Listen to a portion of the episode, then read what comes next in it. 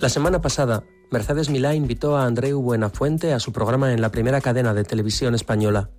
Un programa para hablar del humor, contrastando el humor de ayer con el humor de hoy, así como el posicionamiento hacia el tema de personas de una cierta edad como los dos citados, con el de un público compuesto por personas jóvenes, en su mayoría veinteañeros. Salvo rara excepción, la gazmoñería de estos últimos, su nulo criterio personal, adoctrinados por el catecismo de lo políticamente correcto, contrastó con la capacidad argumentativa, carente de prejuicios y de mucha mayor cintura de los más mayores, representados por la veterana presentadora, el humorista y un Fernando Esteso que sin esfuerzo alguno, independientemente de que su trabajo guste o no,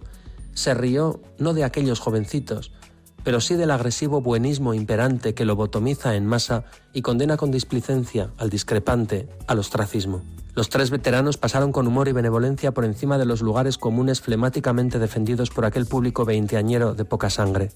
Fue una demostración de que el edadismo no solo es una discriminación, como todas, injustificable, sino que es, además, algo claramente empobrecedor para la sociedad por privarla del valor de la experiencia. Al frente del sector veinteañero aparece en el programa de la Milá la humorista Inés Hernand, a quien se le aprecia una inteligencia muy por encima de la expuesta en su papel de defensora, en esta segunda entrega del programa, de los nuevos principios morales del siglo XXI, criticando y rechazando desde el presente, por más que ella insistiera en que comprendía el contexto,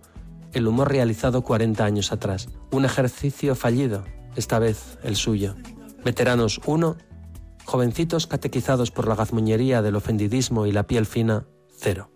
Iker Ortiz de Zarate,